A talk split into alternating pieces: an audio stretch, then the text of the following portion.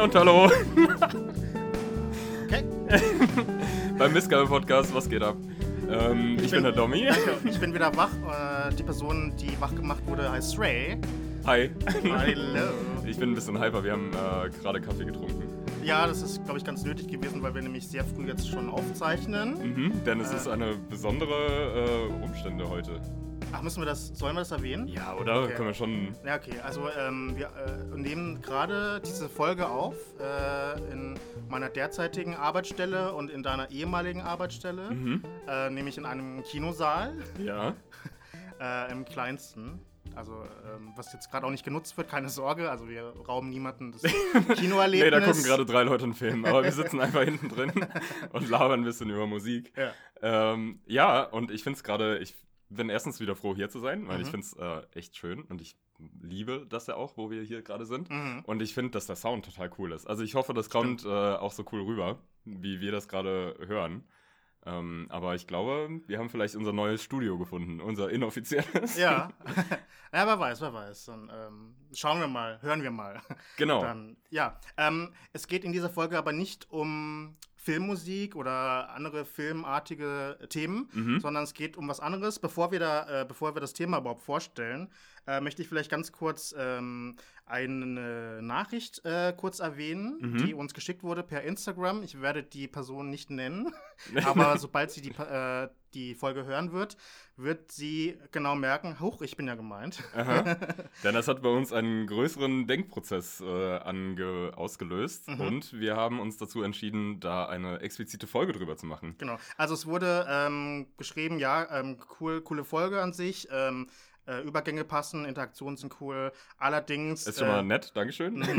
Und dann kommt's, ja, ist immer gut, mit dem Positiven anzufangen. Mhm. Ähm, dann aber äh, wurde bemängelt, dass wir äh, wohl ein bisschen zu viele Referenzen machen würden zu äh, anderen Webseiten, die mit Musik zu tun haben und auch KritikerInnen äh, und deren Rezensionen von Alben und Songs. Mhm. Und das sei wohl ein bisschen anstrengend, so Mhm. auf Dauer. Kann ich vielleicht ein bisschen nachvollziehen. Ich auch. Äh, Vor allem, wenn man da nicht die ganze Zeit auch so drin ist irgendwie und das so verfolgt wie wir zwei Nerds vielleicht auch. Genau. Ähm, deswegen machen wir heute eine Folge nur über Rezensionen. ähm, genau, wir nehmen zum Anlass äh, die, die Webseite Pitchfork, Mhm. denn Pitchfork ist so, ja, so eine Seite, die wir halt oft benutzen. Mhm. Und Also, ich glaube, wir haben auch so eine kleine Hassliebe vielleicht dazu. Durchaus, ja. Also so Liebe würde ich jetzt nicht sagen Ja, unbedingt. Genau. Und äh, deswegen ähm, werden wir heute äh, ein paar Reviews quasi vorlesen und da unsere eigene Meinung dazu bilden, Mhm. bei denen wir nicht einverstanden waren. Also sowohl bei der Punktevergabe als auch bei dem, was inhaltlich drin steht. Ja. Äh, wir werden aber nur so eine Handvoll nehmen, also jeder von uns drei. Mhm. Gell? Und ansonsten haben wir dann am Ende natürlich die Kuchengabel. Da gibt es dann noch mehr Referenzen.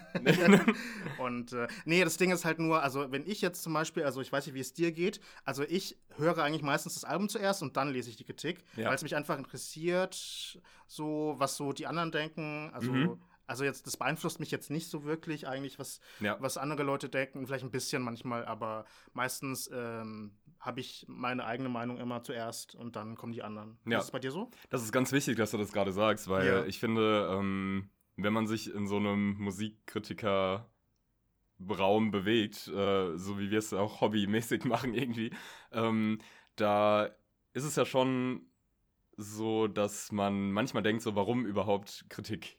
Ähm, Ja. Also warum überhaupt? Weil ich meine, so eine subjektive Kunstform wie äh, Musik und deren Genuss ist halt jetzt nicht wirklich zu quantifizieren in, einem, in einer Notenskala oder ähm, es ist auch fast nicht, also die eigene Meinung ist eigentlich die, die, die, das Wichtigste. Mhm. Und ähm, bei mir ist es auch so, dass ich auf jeden Fall zuerst meine Meinung bilde und dann äh, trotzdem aus Interesse und einfach, weil ich es auch ein bisschen gewöhnt bin, einfach seit äh, über Jahrzehnte gefühlt schon, dass ich mir sowas äh, durchlese.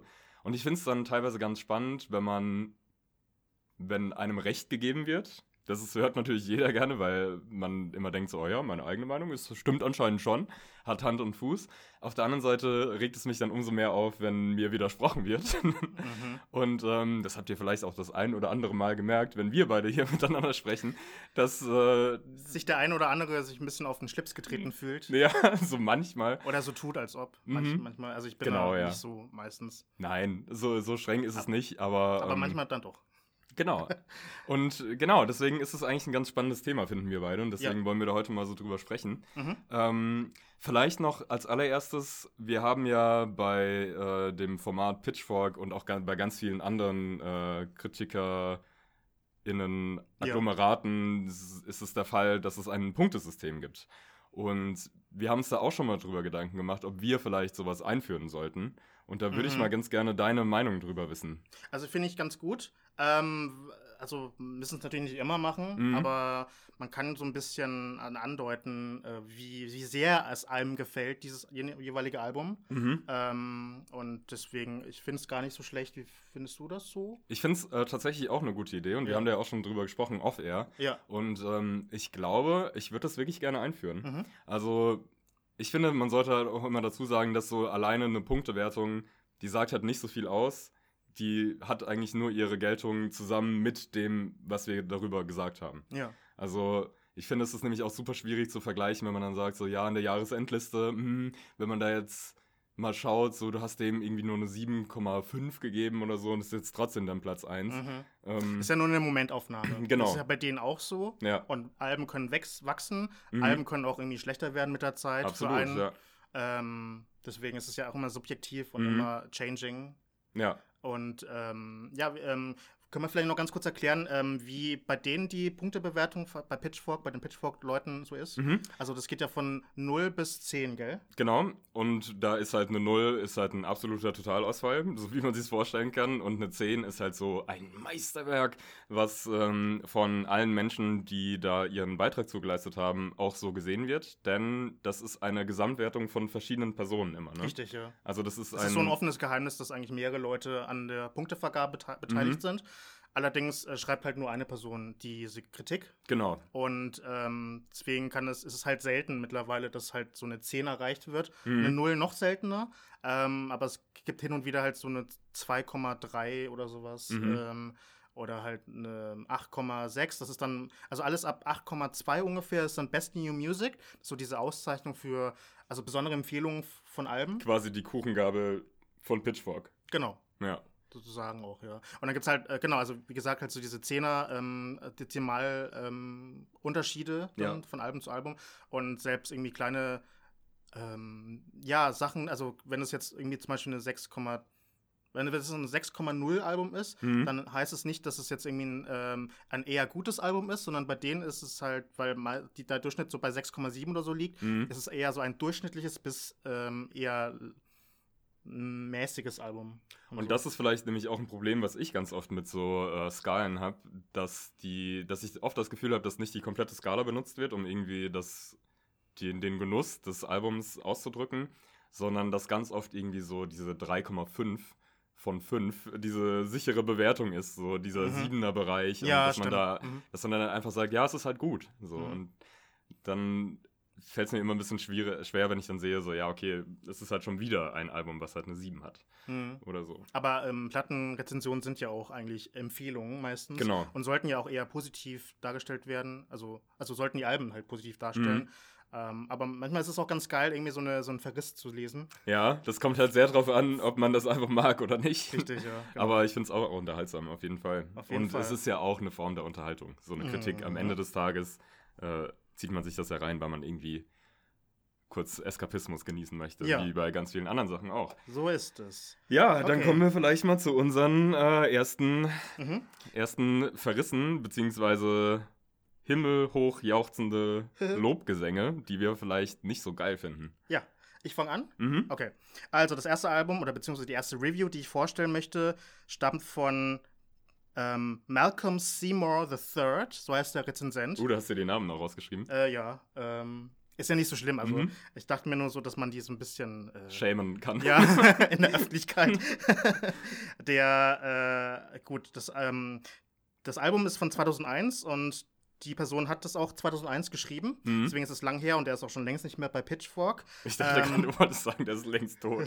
Weiß ich nicht. Also ganz da. ähm, also auf jeden Fall, ähm, das Album ist von Basement Jacks. Mhm. Äh, das Album Rooty von 2001, wie gesagt. Ähm, das, die, das ist so ein Duo, das es schon lange gibt. Die machen so eine Art, ähm, eine Mischung aus ähm, House, ähm, Dance, äh, Elektro, aber oft irgendwie so sehr tanzbar und sehr energetisch manchmal Mhm. und äh, immer irgendwie anders, finde ich. Und ähm, euch oft eu- euphorisch dann auch.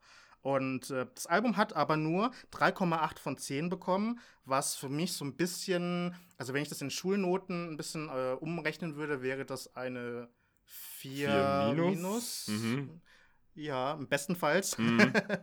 Und ähm, äh, ganz kurz noch, ähm, bevor ich weitermache, also früher haben die, äh, war Pitchfork noch ein bisschen rebellischer. Mhm. Und ähm, da haben sie irgendwie ähm, öfter halt so super hohe Bewertungen gegeben und super niedrige Mhm. ähm, Bewertungen. Äh, und da war 3,8 so vielleicht gar nicht mal so schlecht. Dann Ist natürlich auch eine Form, wo man Aufmerksamkeit bekommen kann. Voll, ne? ja. Also wenn du so starke Meinungen zu irgendwas hast, ähm, Mhm. wo andere Leute auch eine Meinung zu haben, Ja. dann ist das natürlich entweder kontrovers oder es wird hart gefeiert und das genau. gibt natürlich Klicks so. Ja, und, Ja. und wie du schon gesagt hattest, gibt es heutzutage eher so 6,7er äh, Mhm. Bewertungen. Also da ist es halt, hat sich das ein bisschen nach vorne eingependelt dann Ja. auch.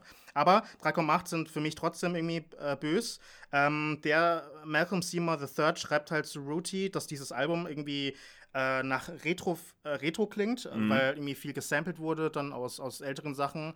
Ähm, aber laut ihm äh, hätte äh, Retrofetischismus seine Grenzen. Manche Trends seien es nicht wert, wiederbelebt zu werden. Hoho. Andere sind noch nicht weit genug aus dem Gedächtnis verschwunden, um sich als Freiwill zu qualifizieren. Übrigens habe ich das alles äh, übersetzt via Google Translate. Und Mhm. Google Translate, also translate.google.de, äh, .de, äh, ist mittlerweile voll gut, finde ich. Mhm. Also was so Syntax angeht. Ähm, also Mhm. irgendwie ist es kein, kein schlechtes Deutsch mehr, was, die, was, was der Computer so umrechnet. Ja. Ähm, ja, frische Wunden seien empfindlich und ein frischer Fauxpas ist strengstens verboten. Irgendwie. Naja. Äh, auf jeden Fall ist halt, äh, bewegt sich halt dieser, dieser Haus von denen halt so ein bisschen auf einer Grenze zwischen Kitsch und Käse. Mhm.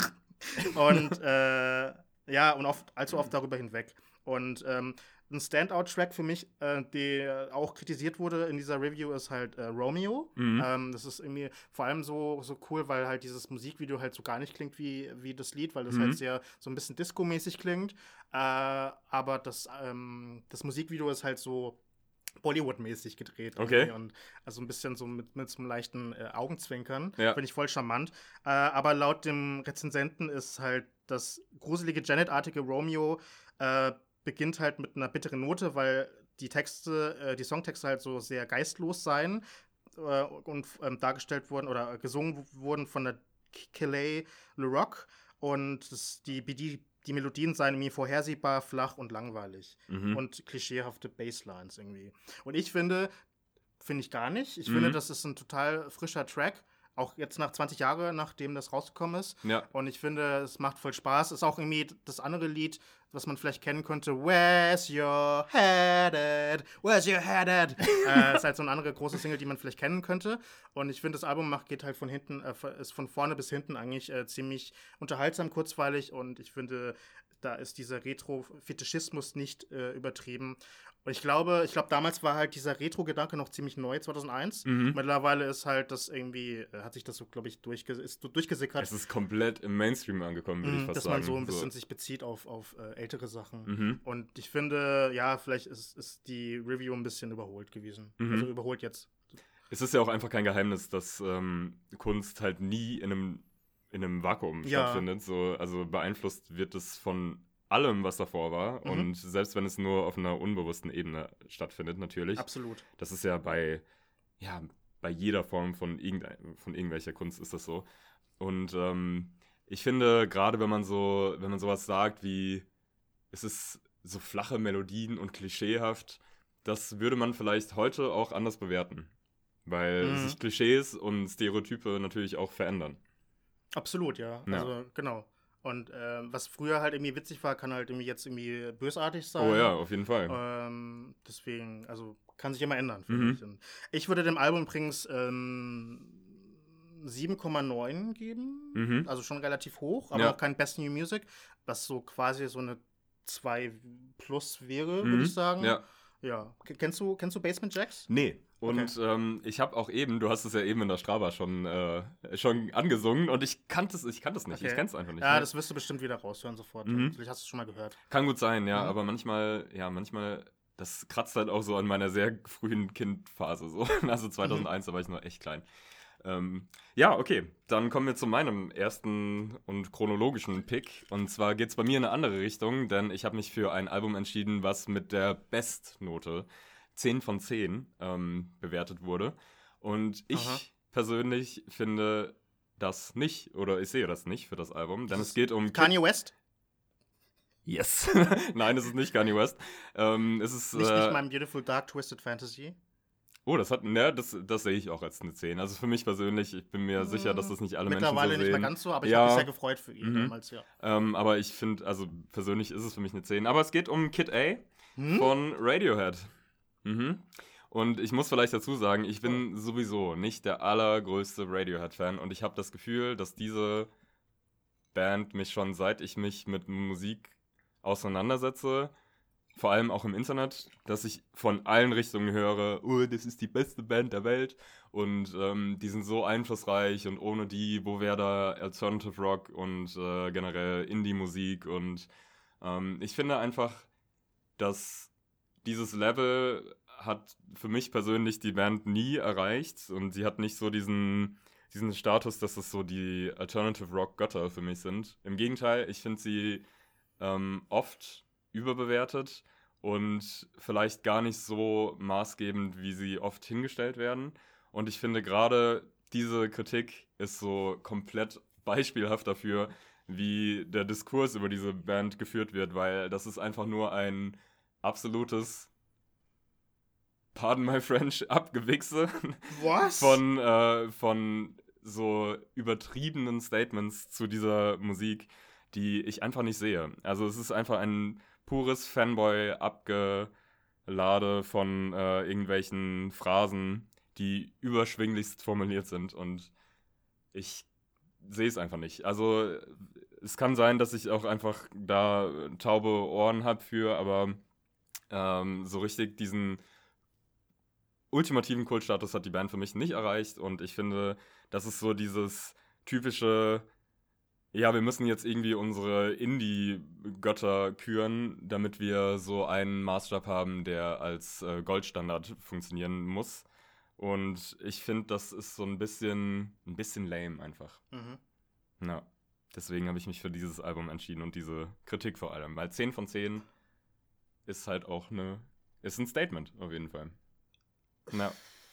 Auch für mich, ja. Also ja, ich habe es mir schon gedacht. ich bin gerade ein bisschen geschockt, Mhm. weil ähm, ich würde schon sagen, dass Kid A äh, eines meiner absoluten Lieblingsalben ist. Mhm. Und Radiohead ist einer meiner Lieblingsbands überhaupt. Mhm. Und ich, ähm, und ich glaube, äh, unter den ganzen äh, LeserInnen von Pitchfork, früher wie heute, gehört Radiohead zu den wichtigsten äh, Bands überhaupt Ja. dann auch. Und Kid A ist da auch mal ganz hoch. Ähm, kurz zur äh, Erklärung, also ähm, Kid A wurde ja 2000 ähm, äh, veröffentlicht Mhm. und davor wurde halt das äh, Album ähm, ähm, Moment, Okay Computer Yes. ähm, Ja.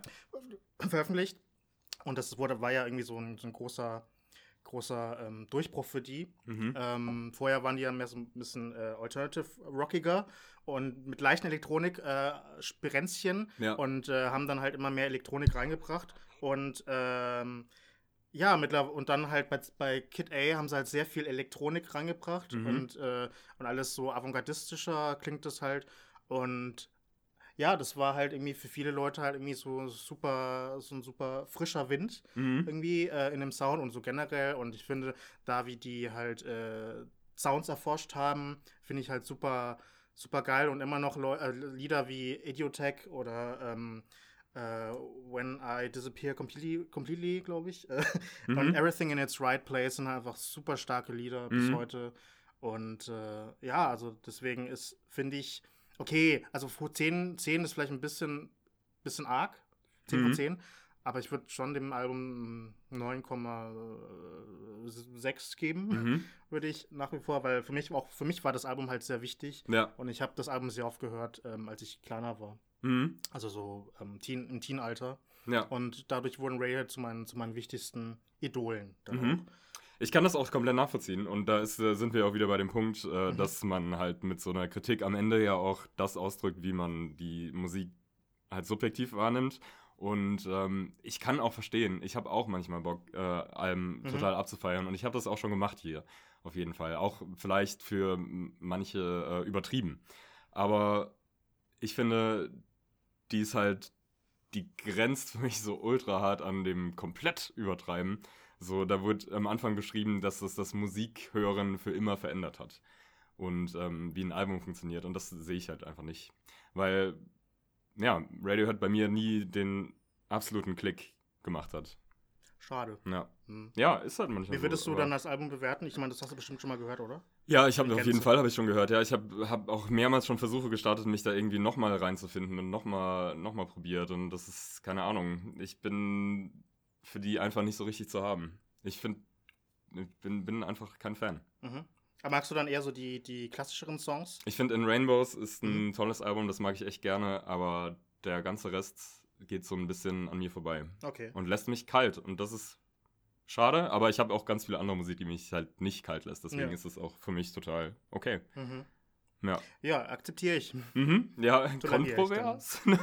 Ja. Äh, Ja. okay. Äh, übrigens, die Review wurde damals von Brent Di Crescenzo geschrieben, mhm. äh, im Oktober 2000. Und äh, ja, also die, die Review ist halt schon ein bisschen übertrieben dargestellt, also Mhm. treibt das, ähm, das ein bisschen sehr. Aber ich finde, ähm, damals waren die halt, wie wir schon gesagt haben, halt alles also ein bisschen ähm, prätentiöser, ein Mhm. bisschen provokanter, um halt so ein bisschen sich Polemisch. abzuheben vom, vom eher sachlichen Style vieler anderer äh, Rezensionen in Ja. Zeit Zeitungen und so. Dann. Was ich auch prinzipiell gut finde, weil es ist ja, es hat ja absolut nichts mit Sachlichkeit zu tun. Oder? Würdest du das sagen? Was denn? So eine Kritik. Ähm, mittlerweile sind die aber schon sachlicher geworden im Schreiben, finde ich. Äh, außer es ist halt irgendwie wirklich was, was irgendwie, was die hassen irgendwie. Mhm. Dann, aber ich glaube, nö. Ich finde schon, ja, doch. Ja, die okay. sachlicher geworden. Okay. Oder also es, es kann eine Kritik schon sachlich sein, Mhm. aber ja, halt subjektiv natürlich. Ja. Auch, ja. Genau. Ähm, ein Album, das ich auch subjektiv viel besser finde als eine, eine Review von, von Pitchfork damals, ist das Album Black Cherry von der Band oder vom Duo Goldfrapp. Ähm, Black Cherry kam 2003 heraus. Äh, und Goldfrapp hatten schon immer so ein bisschen Schwierigkeiten gehabt, äh, da Fuß zu finden bei, bei den Pitchfork-Leuten. Ah, wobei, also manche Alben äh, wurden dann eher toleriert, äh, Mhm. manche andere Alben dann halt eher so, äh, kam, wurden in Vergessenheit geraten oder wurden halt dann dementsprechend auch mit einer niedrigen Wertung, aber nicht ganz so niedrigen Bewertung dann ähm, ähm, gekürt. So auch Black Cherry. Das hat nämlich damals 5,8 von, äh, von 10 bekommen. Und die Review wurde geschrieben von Mik Michael Idov oder Michael Idov. Ähm, der hat, also ich habe ein bisschen recherchiert und der hat irgendwie ähm, später zwei Folgen der preisgekrönten Serie Deutschland 89 geschrieben. Äh, als Okay. Drehbuchautor und war auch irgendwie als Komponist tätig. Äh, also von daher kann er eigentlich schon das, sein, Mhm. sein Handwerk das schreiben. Also, Ja. Ähm, ein bisschen zum Kontext, zum Musikstil des Duos von Goldfrapp. Ähm, das Debütalbum von denen, Feld Mountain, kam 2000 heraus und war so eine teils unheimlich und so teils, ähm, finde ich, unheimlich schöne Platte. Mhm. Die hatten, die haben so damals Trip-Hop, Kammermusik, äh, Bond-Song-mäßigen Orchesterpop und so experimentelle Sachen halt irgendwie ähm, angeschlagen damals. Äh, und ja, es klang halt alles so ein bisschen so nach Wald und nach äh, äh, ja, so Fantasy fast schon so ein bisschen, so nach Waldschrate und, und dergleichen. Aber nicht zu sehr, also es wurde jetzt nicht so Herr der Ringe mäßig, Mhm. aber, aber schon so mystisch. Vor allem die Single Utopia klang wie kein anderer Song Anfang der Nullerjahre, fand ich. Äh, klingt halt erstens so bedrückend und leise, so leise voranpirschen klingt das, das Lied. Mhm. Äh, dann aber im Refrain wird es halt so, so, einer, so majestätisch irgendwie, wie so eine Gipfelstimmung, finde ich irgendwie. Und Und umso überraschender ist es halt gewesen damals, dass ähm, Goldfrapp drei Jahre nach dem Debütalbum Feld Mountain, das übrigens 8,0 bekommen hatte damals, ähm, haben Black Cherry dann herausgebracht. Und es klang halt so dermaßen anders als das Album davor, weil die dann statt so, so ähm, schüchternen, also statt schüchtern gesungenen Texten wurde das plötzlich so sexy alles. Mhm. Ähm, das war dann halt, klang halt so großstädtisch. Äh, und plötzlich waren es halt so sexuell aufgeladene, elektropoppige Songs, mhm. die so Abtempo oft waren. Ja. Also zumindest die Singles zumindest. Wie dieses beratzige Train äh, oder das an Donna Summer erinnernde Strict Machine, also an, an ähm, I Feel Love mhm. ein bisschen. Oder das berauschend tanzbare Twist. Und, es, ähm, und Alison Goldfrapp Alison Goldfrapp sang halt nicht mehr wie so ein scheues Reh, mhm. sondern mehr so wie so eine Disco-Diva. So ein bisschen wie, keine Ahnung, Kylie Minogue. ja, ja, stimmt. Und ähm, und ähm, was man auch dazu sagen muss, ähm, 2003, äh, als das Album herauskam, gab es auch diesen kurzlebigen Trend des Electro, Electro Clash. Mhm. Und das ist, äh, war so eine Art äh, Subgenre. Ähm, also eigentlich war es kein richtiges Genre, aber es war so eine Art Elektro-Punk-Pop damals. Mhm. Äh, vor allem die Band Fischer Spooner hat eben diesen äh, Electro Clash populär gemacht. Mhm. Ähm, klang halt so ein bisschen so, so oft, ein bisschen auch queer, ein bisschen äh, so äh, ähm, Arte Noc Carpe Noctem, bisschen, so wie Carpe Diem, aber aha, halt äh, lebe die Nacht statt lebe den Tag. Und klang alles so, ähm, ja, ähm, äh, zählt mir das Wort gerade, aber es ist halt irgendwie so, klang nach, nach äh, also nicht nach Party, aber halt irgendwie nach, nach dem, dem Leben, dem, dem so. im, im, Moment Leben, mhm. irgendwie so ein bisschen. Ich finde das so ein bisschen After-Hour-mäßig, so irgendwie, mhm. oder? Aber, aber schon halt sehr schnell, mhm. also nicht schnell, aber halt ähm, Power, Power-mäßig ja. dann auch irgendwie. Und da klangen halt auch viele Alben, äh, viele Tracks von, aus dem Album halt so. Ähm, allerdings gab es halt auch viele melancholische Tracks äh, auf dem Album. Das wurde halt oft übersehen äh, in so Kritiken äh, über zu Black Cherry. Äh, und ja, und ähm, heutzutage ist es ganz interessant, weil der Sound von Goldfrapp pendelt halt immer so ein bisschen zwischen den Polen mhm. äh, Weitgeister Folk-Pop ein bisschen und schillernde äh, Electronica. Ja, ja, so. das stimmt. Und mit diesem Stilwechsel kamen damals nicht alle klar, so wie eben Michael Idov. Mhm. Äh, ich, und ich muss kurz rauslesen, also er schreibt da zum Beispiel, ähm, dass äh, die Platte halt irgendwie überproduziert sei, dieser Elektropop, und es sei irgendwie so ein Polyester-Nachfolger des eher seidig klingenden 2000er-Debüts eben Felt Mountain mhm. der Band. Und äh, was ich finde, eigentlich gar nicht so schlecht ist, aber überproduziert finde ich das Album überhaupt nicht. Mhm. Und die Songs selbst sind zwar schwer durch diesen Samtnebel zu sehen, aber sie sind eine Fundgrube für trendige Taktiken. Mhm. Auch äh, alles über, dank Google übersetzt. Ja. Und was ich noch kurz vorlesen möchte, ähm, dass die Absichten, äh, dass, dass ähm, sie, also der Rezensent, äh, der wirft Goldfrapp vor, dass sie erstklassige Ironiker seien, aber dann wird es kaum eine Rolle spielen, wenn Allisons sanftes Gurren Kunden dazu bringt, bei Agent Provocateur 200 Dollar Höschen zu kaufen.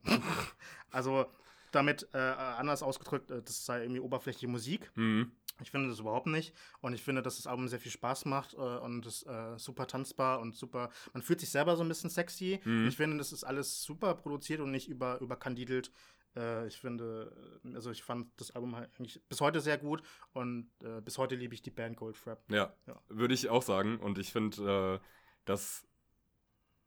Also, ich fand diesen Stilwechsel fand ich richtig gut mhm. und der ist auch so ein bisschen auch beispielhaft für andere Gruppen, die in ähnliche, in eine, ähnlich, in eine ähnliche Richtung gegangen sind zu der Zeit. Ja. Oder auch vielleicht ein paar Jahre später. Und ich finde das Album, so wie du gesagt hast, ich finde es auch richtig geil eigentlich.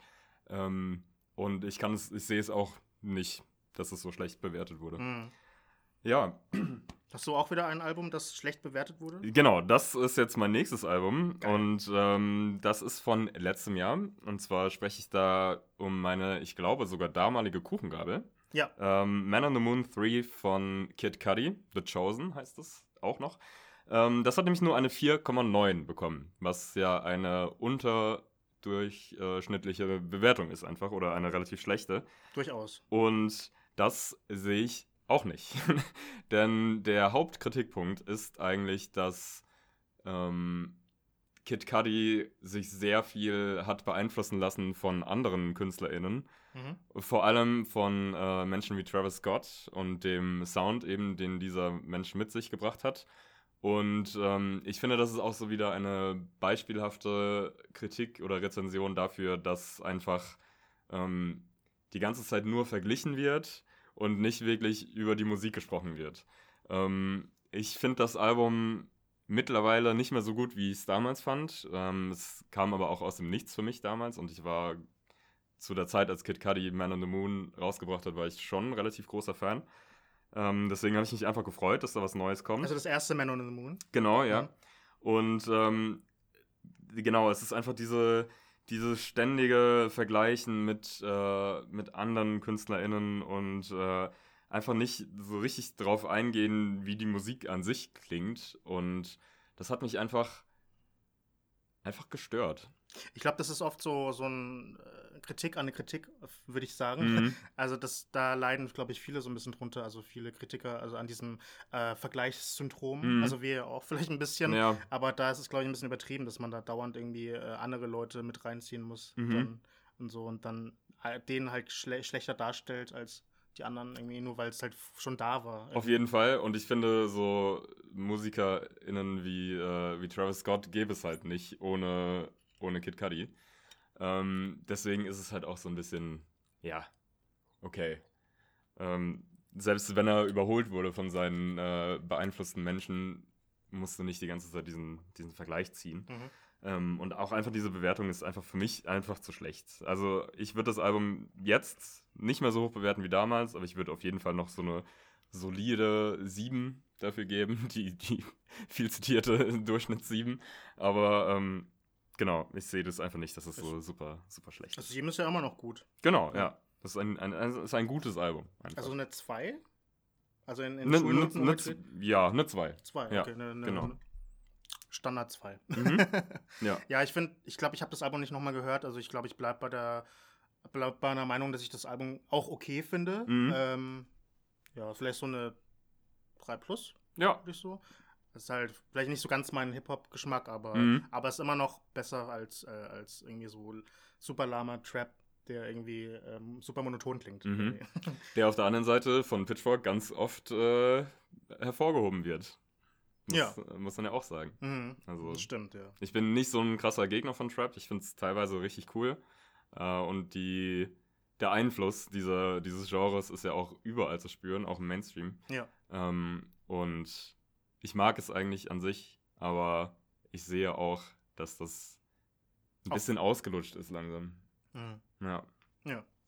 Ähm, ein Album, das, finde ich, nicht ausgelutscht klang, äh, sondern eher im Gegenteil, ist das Album von Villagers. Äh, Awayland heißt das Album, das ich jetzt vorstelle. Ähm, also Villagers ist eine, so eine irische Band äh, um den Mastermind Conor, Conor O'Brien. Und ähm, die haben, glaube ich, 2009 oder so angefangen oder 2008 und haben so gestartet als, als Folk-Pop-Band ein bisschen. Und ich, äh, damals war ich eigentlich noch mehr so ein bisschen so gegen Folk mhm. und Folk, Folkartiges. Äh, mittlerweile bin ich nicht mehr ganz so. Habe ich nicht so eine Sperre mehr. Ähm, damals, das ist das Alter. Das ist das Alter ein bisschen, ja. Die Altersmilde.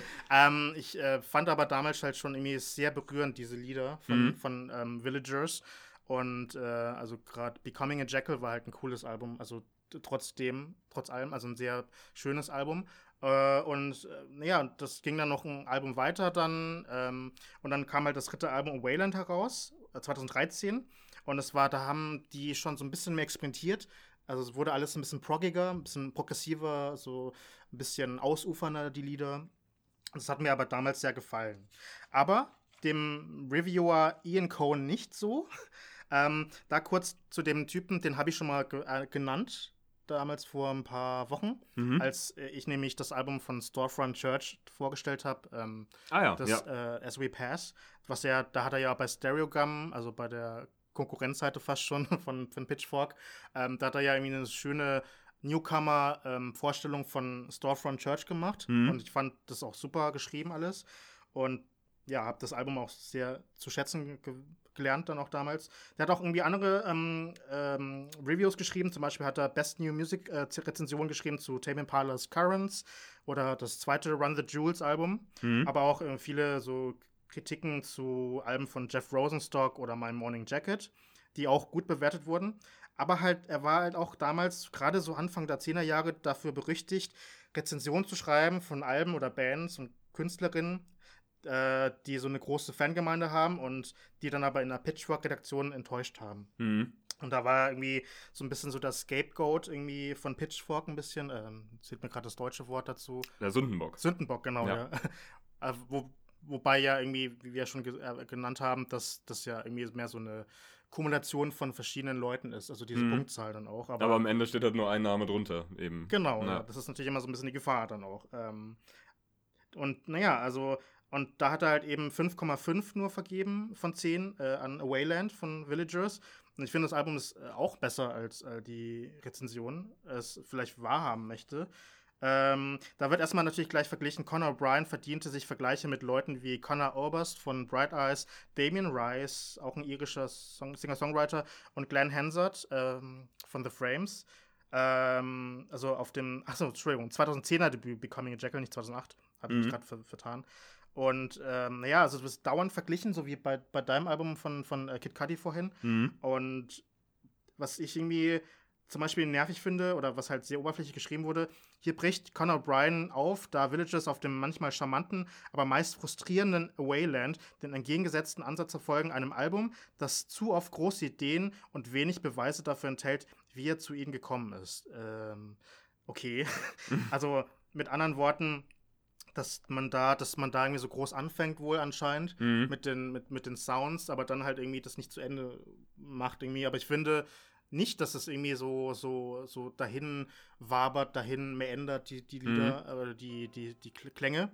Ich finde, dass es eigentlich, äh, eigentlich auch egal ist, wie man dazu kommt, zu diesen Klängen. Auf jeden Ich Fall. finde, ich finde dass, dass die, die Sounds äh, auf dem Album relativ ähm, poliert sind und halt nicht, also halt irgendwie äh, perfekt dahingesetzt sind, Mhm. irgendwie dort, wo sie eigentlich sein sollen. Ich meine, es ist ja auch keine Mathearbeit so. Es ist ja nicht der Lösungsweg, der zählt, sondern halt Richtig. am Ende das Endergebnis. Genau. Und, ähm, und was er, wie Ian ähm, Cohen am Ende dann äh, die Rezension endet, ist, zu seiner Ehre kommt Wayland selten als falsch rüber, aber O'Briens Affinität für Klugheit statt Klarheit sorgt dafür, dass es selten wirklich rüberkommt. Mhm. Okay, also seit wann ist das irgendwie so wichtig eigentlich, dann, dass man irgendwie, naja, egal. Auf jeden Fall ähm, finde ich, dass das Album ähm, viel weniger irgendwie super nerdig ist, äh, als ähm, eben Ian Cohen das irgendwie darstellt. Mhm. Ich finde irgendwie da Lieder wie zum Beispiel, ah, ich habe jetzt den Namen wieder vergessen, ah, ich glaube Becoming a Passage, glaube ich, heißt die eine Single vorher. Die fand ich äh, sehr gut und hat mich auch gehuckt damals. Mhm. Und ich finde, dass das Album, ähm, ich habe das jetzt nicht mehr so oft gehört, aber ich finde, dass das Album immer noch irgendwie seinen Reiz hat. Und ich finde, das ist irgendwie, also für Leute, die halt irgendwie so gerne irgendwie in Sounds baden, äh, ist es irgendwie jetzt sehr cool. Und noch kurz, und ich, da, da würde ich, glaube ich, ähm, bei dem Album, also jetzt keine, keine Best New Music ähm, Bewertung geben, aber sowas wie 7,7 oder sowas. Also ein relativ solides Album. Mhm. Übrigens bei Goldfrapp, das Album, das würde ich, dem würde ich, glaube ich, 8,8 geben, mindestens. Ja, Dann, krass. Also von vorhin. Mhm. Ähm, und ich will noch ganz kurz dazu sagen, ähm, dass das neue Album, das letzten Freitag herauskam, ähm, von Villagers auch, ist äh, auch sehr gut. Und es ist so ein bisschen äh, gediegener, klingt es, ähm, aber auch ein bisschen leicht progressiv, aber nicht mal ganz so sehr. Hat so leicht jazzige Untertöne und ich finde das Album sehr gut. Hätte fast meine Kuchenkabel werden können, aber das gab dann noch ein Album, das noch ein bisschen mehr mein Herz ähm, erobert hat. Dazu Und mehr gleich. Dazu mehr gleich, ja. Äh, das Album von Villagers ähm, habe ich den Namen da vergessen. Aber das sage ich dann gleich. Ich gucke es kurz nach. Perfekt. Mhm. Du? Okay, dann komme ich zu meinem äh, letzten Hassverriss, würde ich sagen. Denn ähm, es geht um äh, das relativ aktuelle Kings of Leon Album, äh, Anfang des Jahres erschienen. Ähm, When You See Yourself, das hat nämlich 4,8 bekommen. Also auch eine relativ äh, schlechte Bewertung, so ähnlich wie die Kid Cudi Bewertung. Oder sogar schlechter, wenn man nach Mhm. Dezimalstellen geht. Ähm, und das ist für mich jetzt wirklich das Exempel einer Review, die sich nur damit beschäftigt, wie die Band im vermeintlichen Mainstream wahrgenommen wird. Also. Es geht weniger um das Album. Genau, es geht mhm. einfach nur um die reine, um die, ja, um die reine Wirkung oder um das reine Bild der, der Schaffenden.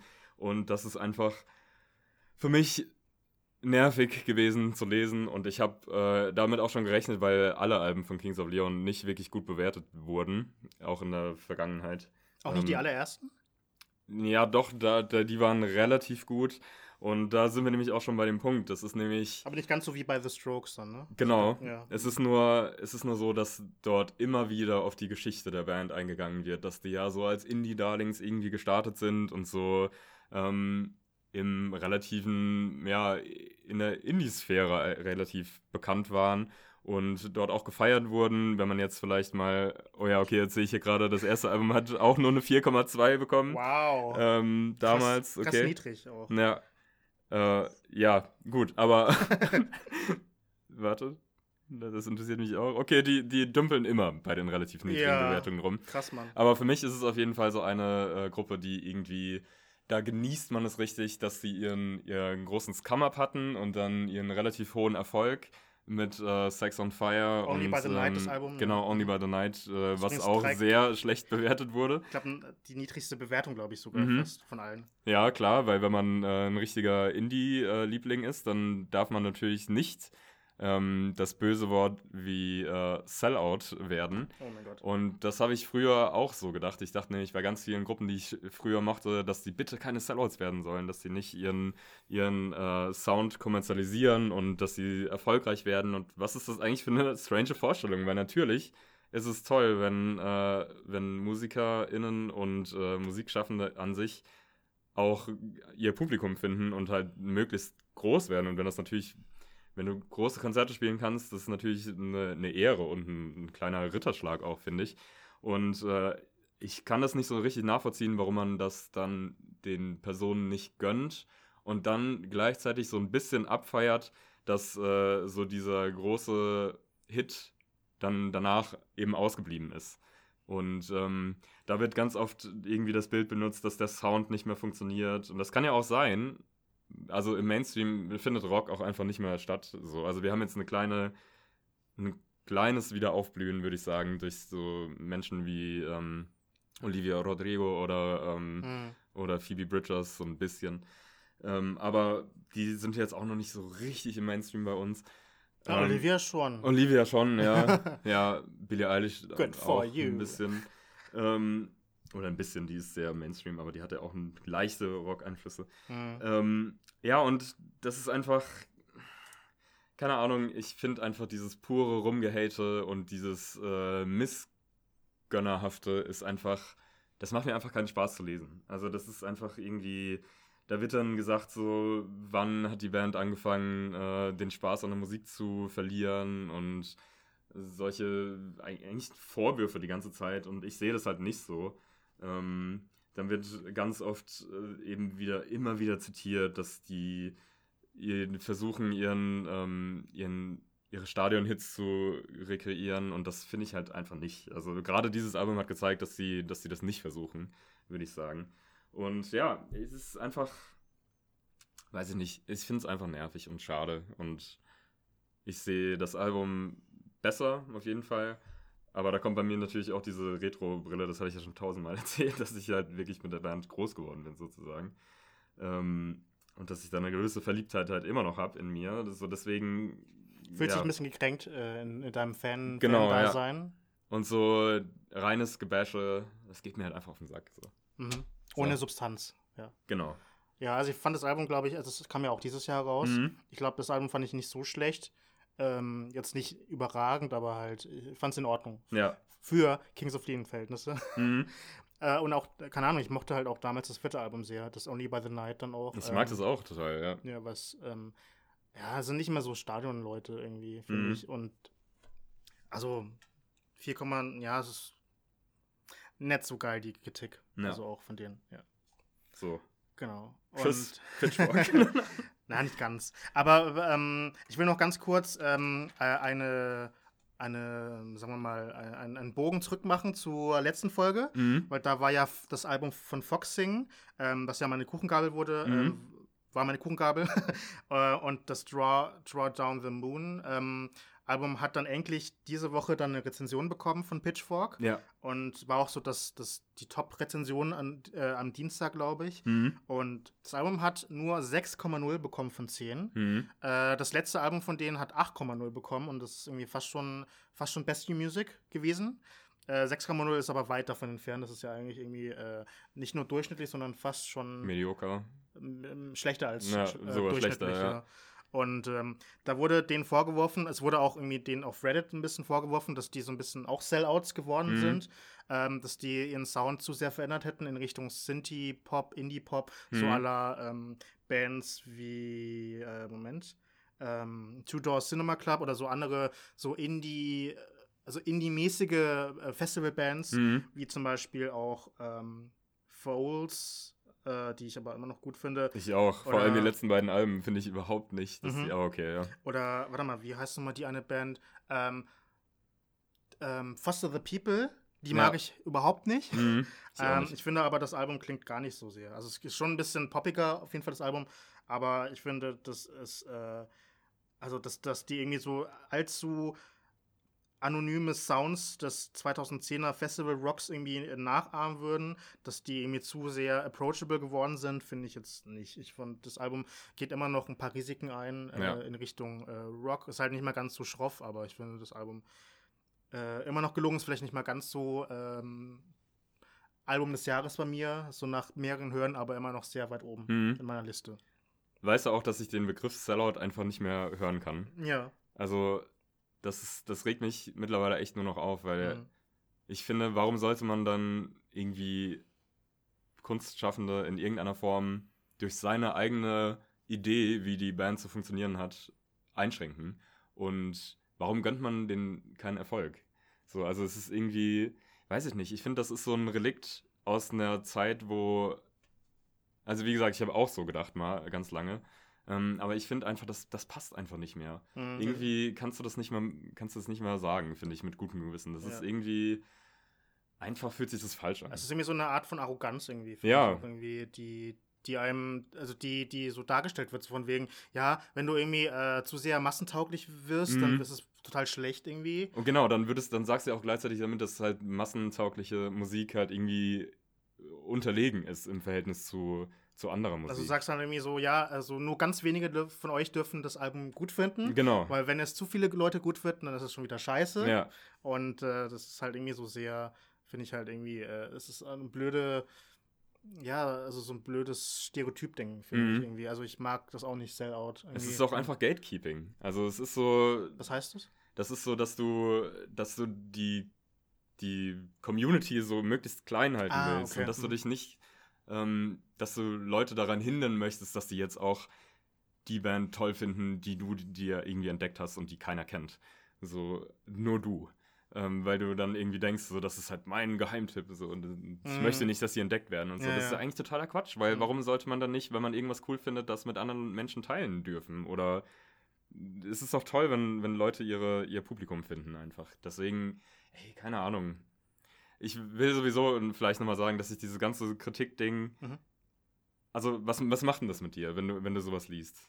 Also wenn ich ein Album, wenn ich eine Albumkritik lese von einem Mhm. Album, das ich eigentlich mag Ja. und das, das, das nicht gemocht wurde, Mhm. dass meine Meinung nicht geteilt wurde mit denen, ja, es ärgert mich dann schon so ein bisschen, aber ich meine, also dann denke ich wieder zurück daran, an, an das, was wir vorhin gesagt haben, dass es dass ein Albumkritik eine Meinung nur ist und Mhm. dass es nur eine Meinung von vielen ist und dass meine Meinung, dass ich meine Meinung halt nicht irgendwie äh, unbedingt anpassen muss an die Meinung der anderen.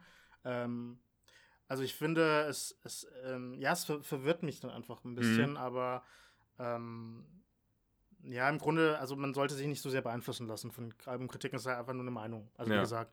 Und ich finde, das ist halt auch wichtig, irgendwie, dass man da, dass halt das nicht irgendwie so die, die einheilige, einheilige Meinung ist, also die, die Meinung, die jeder zu vertreten hat, irgendwie. Ja. Nur weil einer das schlecht findet oder zwei, drei, vier andere Leute, Mhm. ähm, musst du das nicht selber schlecht finden. ja. Jeder Und ich finde es auch ganz, ganz traurig, wenn man anderen Menschen irgendwie was schlecht macht. Oder sagt, Mhm. das ist nicht gut, weil. So, wie will man das überhaupt bewerten? Also, Mhm. ich sage ja auch nicht zu Leuten so, warum isst du keine Pizza? So. Aber ja, aber das Ding ist dann halt auch wieder, ähm, da dürfen dann auch keine, keine Albumkritiken existieren, die, die ein Album eher schlecht finden, also schlecht, also Mhm. schlecht bezeichnen. Äh, oder soll es einfach nur gute, also Alben sein, die, die man überall den, den grünen Klee lobt? Also sollte es nur positive Albumkritiken geben oder, oder eher nicht? Äh, finde ich auch nicht. Nee, ich finde schon, dass es seine Berechtigung hat, auf jeden Fall. Aber ich finde, das sollte man vielleicht eher in dem Kontext als wirklich als Unterhaltung irgendwie verstehen. Mhm. Und nicht als äh, wissenschaftlich anmutende Arbeit am Ende des Tages. Weil es gibt keine quantifizierbaren oder Merkmale oder Kriterien, die irgendwie über Qualität sprechen. Oder gibt es vielleicht in der krassen Musiktheorie oder so. Mhm. Ähm, aber so am, am Ende steht ja einfach der Genuss von Kunst. Und das ist ja irgendwie das Wichtigste. Auf jeden Fall, ja. Ja, ich finde, du, also vielleicht sollte man einfach denken, so, okay, Kritiken ist so, ich zieh's mir rein, wenn ich Bock drauf habe, aber am Ende des Tages zählt halt die eigene Meinung am meisten. Und ich glaube, das versuchen wir ja auch ähm, mit uns so zu machen. Ja, genau. Und was wir jetzt auch gleich wieder beweisen können, Mhm. äh, wir, haben, wir sind jetzt fertig mit dem Thema. Ja. Ähm, jetzt gehen wir zur Kuchengabel, also das Lieblingsalbum. Also jeder hat ein Lieblingsalbum, was in den letzten zwei Wochen herausgekommen ist oder seit der letzten Folge dann auch. Ähm, genau, du hast einen Pick, Mhm. ich habe einen Pick. yes. Und wir haben es vorher schon ein bisschen besprochen. Ich glaube, es könnte kontrovers sein. mhm. Also die Meinung des anderen jeweils dann auch. ja, Genau. Aber wie wir ja eben schon ausführlich besprochen haben, wir lassen uns natürlich dadurch nicht beeinflussen. Auch wenn ich ehrlich sagen muss, dass wir, das habt ihr auch schon gemerkt, dass ich manchmal etwas traurig war. Ähm, aber ich meine, am Ende des Tages. Es tut mir leid, dass du dich manchmal traurig fühlst. Wir sind ja immer noch Freunde, Stray, ist alles gut. Okay. Dann ähm, beweisen wir mal äh, quasi die Freundschaft jetzt in den nächsten Minuten, mhm. indem ich meine Kuchengabel vorstelle. Und zwar ist es äh, von der Band LA Access, eine Newcomer-Band. Und das Album heißt Get Some. Äh, es ist eine vier, vier, vierköpfige Band. Äh, wer hätte das gedacht? Aus LA, Los Angeles, Mhm. Kalifornien. Und es sind alles lästige Mädels. Also es sind nur Mädels in der Band. Sie heißen Jenny, Sam, Rachel und Steph. Und ähm, das Album ist halt so Indie-Pop-Rock, finde ich. Und der so stark nach den 60ern klingt. Und es ist nur 26 Minuten lang und hat auch nur 10 Songs. Aber ich finde, so von den Einflüssen her ähm, beziehen sich äh, LA Access äh, auf die 60er, auf die Girl Groups dieser Ära. Also, Mhm. es, also damals gab es auch schon Girl Groups, nicht nur Spice Girls und ähm, Little Mix oder sowas, sondern äh, damals gab es so Leute wie The Ronettes, Be My Baby ist, glaube ich, der, der wichtigste Track von Mhm. denen, äh, oder The Shangri-Las. Und da gibt es übrigens äh, von den Shangri-Las gibt es ein Lied, das irgendwie äh, äh, bei TikTok oft benutzt wurde.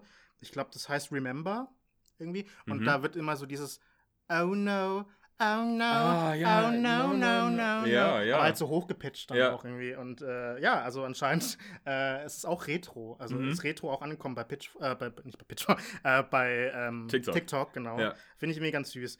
Ähm, naja, und man hört das so ein bisschen, also dieses harmonische, was so in den 60ern so oft so, so äh, war, so mit, mit dem Chorgesang so im Hintergrund, Mhm. hört man auch wieder so heraus bei LA Access. Aber es sind natürlich mehr so Indie. Also jetzt keine so ein Pop- Pop-Mädels, Mhm. also keine, keine Mainstream-Pop-Mädels, sondern halt eher schon so ähm, bodenständiger, würde ich sagen, so vom Mhm. Auftreten her.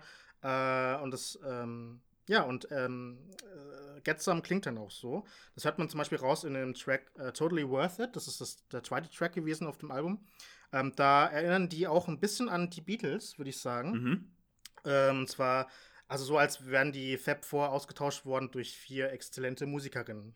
Irgendwie, also die genauso gut sind, mindestens. Äh, der Vergleich hinkt aber deswegen auch nicht, weil LAX ähm, da auch die Frontsängerinnen wechseln von Lied zu Lied. Also es singt immer in jedem Track eine andere.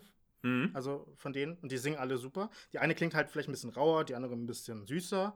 Äh, aber es klingt im- immer cool und die singen nicht irgendwie so, so wie andere Indie-KünstlerInnen, ähm, die so, so, so, so schlurfig und so, so detached, also so, Mhm. dass die halt irgendwie äh, gar nicht sich Mühe geben würden, irgendwie, aber die geben sich wirklich Mühe beim Mhm. Singen, finde ich.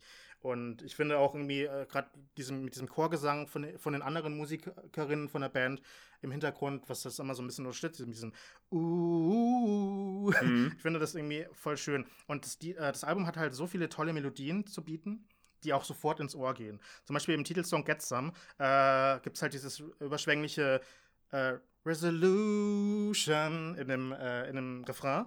Und Ja, es ist halt einfach, das macht einfach Spaß, dieses Album, finde ich. Mhm. Irgendwie. Da singt ja auch noch so, ähm, I just want to hang out with my ex, get some, also immer. Ich finde, das irgendwie hat so was ähm, leicht mh, sarkastisches, aber nur ganz leicht, aber an, an sich ist es halt schon, ja, irgendwie ähm, cool. Äh, aber halt irgendwie äh, auf, auf nette Art und Weise ähm, sarkastisch nur. Mhm. Äh, klingt halt schon ein bisschen vieles Retro, aber nichts ist ironisch gebrochen, sondern ganz ehrlich gemeint und klingt immer charmant, finde ich. Äh, und was halt dieses Pop- Power-Pop-Album so anstecken macht, äh, sind halt nicht nur die Melodien, sondern auch die Spielfreude der Musikerin. Und äh, die machen alles so euphorisch und so leidenschaftlich. Gerade in der Vorab-Single Baby Let's Pretend ist ein gutes Beispiel, weil man hört da wirklich heraus, dass die halt einfach Bock haben, irgendwie zu singen und zu spielen. Für dich, für mich, für Mhm. euch, für alle. Und, oder Temporary Goodbye ist halt auch so schwungvoll und macht halt so super gute Laune. Äh, aber halt ist nicht irgendwie zu einfach, zu simpel irgendwie produziert, finde ich. Es passt aber trotzdem zum Sommer einfach sehr.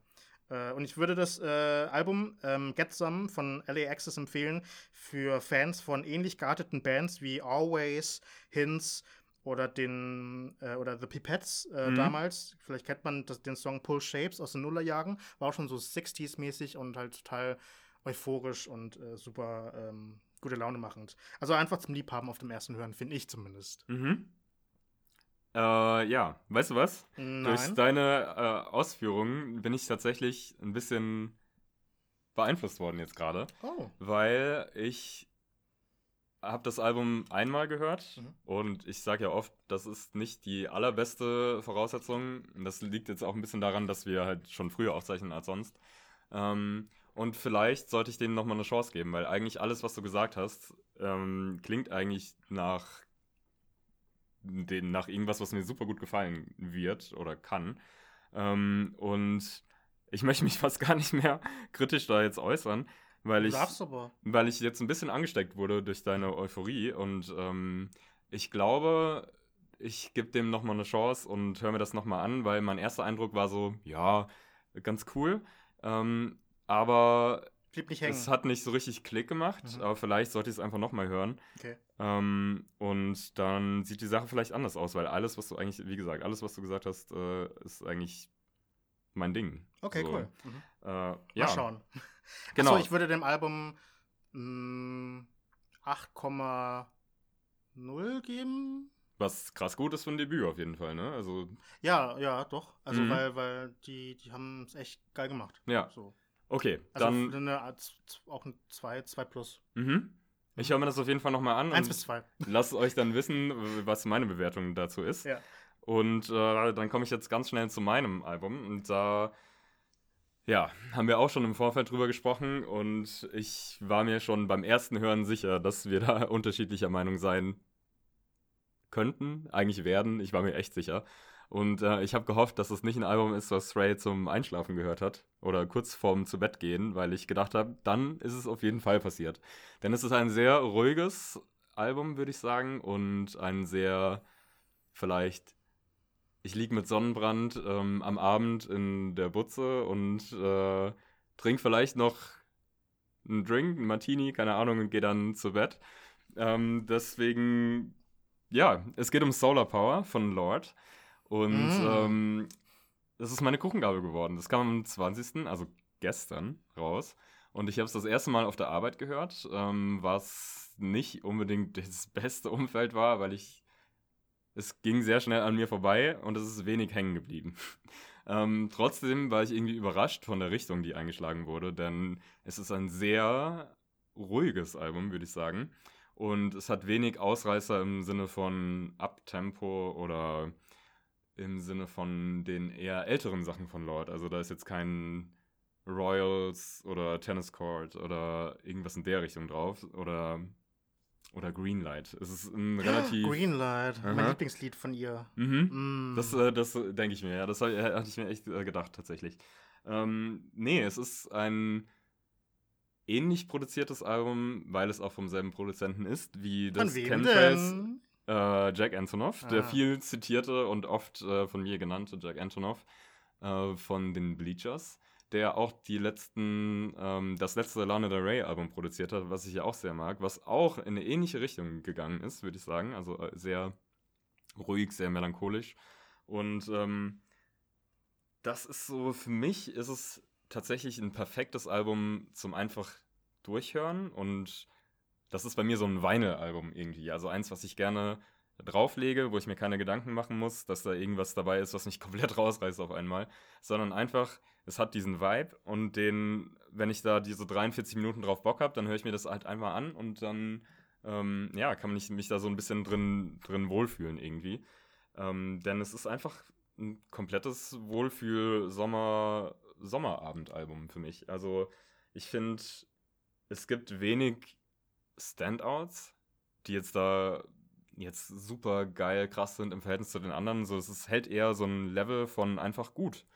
Und ähm, wobei es ist schon, ja doch, sowas wie Mood Ring oder so, das gefällt mir natürlich auch super, super gut. Ähm, das spielt aber auch schon wieder mit der auch von mir oft zitierten ähm, Verliebtheit der Nullerjahre, finde ich. Das klingt ein bisschen äh, Nuller-poppig.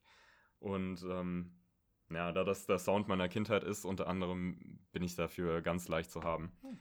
Deswegen bin ich einfach echt überrascht, dass es ein so ruhiges und schönes Album geworden ist. Und ich finde den Stilwechsel extrem interessant und war echt ähm, mitgenommen, die 43 Minuten. Ja. Okay. Ähm, ja, also ich ähm, fand das Album jetzt nicht so schlimm, wie, wie ich dachte. Mhm. Aber auch jetzt äh, war jetzt kein Album. Also ich bin auf jeden Fall nicht eingeschlafen bei dem Album. Mhm. Ich habe es nämlich am helligsten Tage gehört. Und aber dennoch äh, fiel es mir sehr schwer, irgendwie da äh, meine Aufmerksamkeit da beibehalten. Mhm. Ähm, also ich meine, ich mag Alben, die halt irgendwie ähm, konsistent sind im Sound. Ja. Also durchaus, aber das war mir dann ein bisschen zu konsistent. Mhm. Leider. Ich gebe dem Album auf jeden Fall eine Chance nochmal. Ähm, allerdings äh, gab es halt nur wenige Ausreißer. Dann auch, ähm, ich mochte irgendwie Track 4 und Track 5, glaube ich, ganz mhm. gerne. Und Mood Ring fand ich auch nicht schlecht, aber halt so die, die ersten zwei Singles, äh, was ich schon mal gesagt habe in der letzten Folge, waren halt ein bisschen so meh irgendwie leider. Mhm. Ähm, also äh, Solar Power, die Titelsingle äh, und äh, Titelsong und Stone at the Nail Salon. Ähm, ja, und das Album war halt äh, mehr so, ja, ich habe da ein bisschen, es ging so rein und raus leider. Mhm. Dann, aber, naja, gut, aber ich, ich finde es cool, dass, dass Lord mit jedem Album sich neu erfindet. Ja. Das finde ich cool. Ich finde, also, dass sie nicht mehr klingt wie ähm, so diese, diese RB-Trap-mäßige, äh, minimalistische Frau mhm. von damals äh, mit Royals oder halt irgendwie auch nicht irgendwie super. Ähm, so wie bei Melodrama halt irgendwie so, dass die da viel Melodramatisch. ja, äh, halt mhm. auch da Sounds erforscht und auch ich finde es okay. Also das Album war höchstens okay bei mir. Mhm. Aber cool, dass sie mal wieder neue Musik rausgebracht hat. Ja. ja. Nee. Und das Cover ist bestimmt das Cover des Jahres ein bisschen. Ey, ich, ich, ich, ich hätte es auch noch angesprochen. Ich finde, es ist eines der besten Cover des, also wirklich des Jahres. Und also das auf jeden Fall Meme, Meme Generating. Mhm. Auf jeden Fall. Ja. Und äh, ja, einfach ein geiles Foto. Aber. Glaubst, also, du, glaubst du, dass die da einen Tanga anhat? Einen sehr stringigen Tanga? Ich denke schon, ja. Also ich kann mir schlecht vorstellen, dass es irgendwie anders wäre. Mhm. Also, ja. Aber krass, also ich finde es richtig gut. Äh, ja, dann sind wir schon wieder durch ja. für heute. Falls äh, euch die Folge gefallen hat, könnt ihr das gerne äh, uns mitteilen. Also entweder auf Instagram, mhm. äh, nämlich äh, Mistgabelpodcast. Da könnt ihr ähm, also zu dem Post, jeweiligen Post dann für heute oder für diesen für diese Folge könnt ihr dann gerne einen Kommentar hinterlassen oder ein Like, würden uns immer freuen. Äh, falls ihr irgendwie Fragen habt oder Wünsche, Anregungen, Kritik auch, wie die Person, die wir vorhin vorgestellt haben am Anfang, mhm. ähm, könnt ihr uns gerne eine Message schreiben. Ansonsten könnt ihr uns halt weiterhin hören, dann auf Spotify, ähm, Google Podcasts, Apple Podcasts und so weiter und so fort. Ähm, und noch was? ähm, ja, lasst uns vielleicht mal wissen, was ihr zu, wie ihr zur Kritik steht. Ja, also, ja, mhm. das wäre auch echt interessant zu wissen. liest ihr überhaupt Pitchfork oder äh, mhm. findet ihr Kritiken auch meistens schwierig? Oder, oder findet ihr das eigentlich ganz gut, was die immer schreiben? Ja. Oder was andere Leute schreiben? Also auch deutsche, deutschsprachige Leute. So laut.de oder Spiegel Online oder so. Plattentests. Mhm. Ja. genau. Ja, ansonsten äh, haltet die Ohren steif und. Nee. Doch. Sage ich nicht. ähm, und, und wir, wir, wir sehen uns. Ja, ich, wir wünschen euch noch einen schönen Restsommer. Genau. Also bis in zwei Wochen. Da ist hoffentlich auch noch Sommer. Äh, hoffentlich. Ja, okay. Tschüss.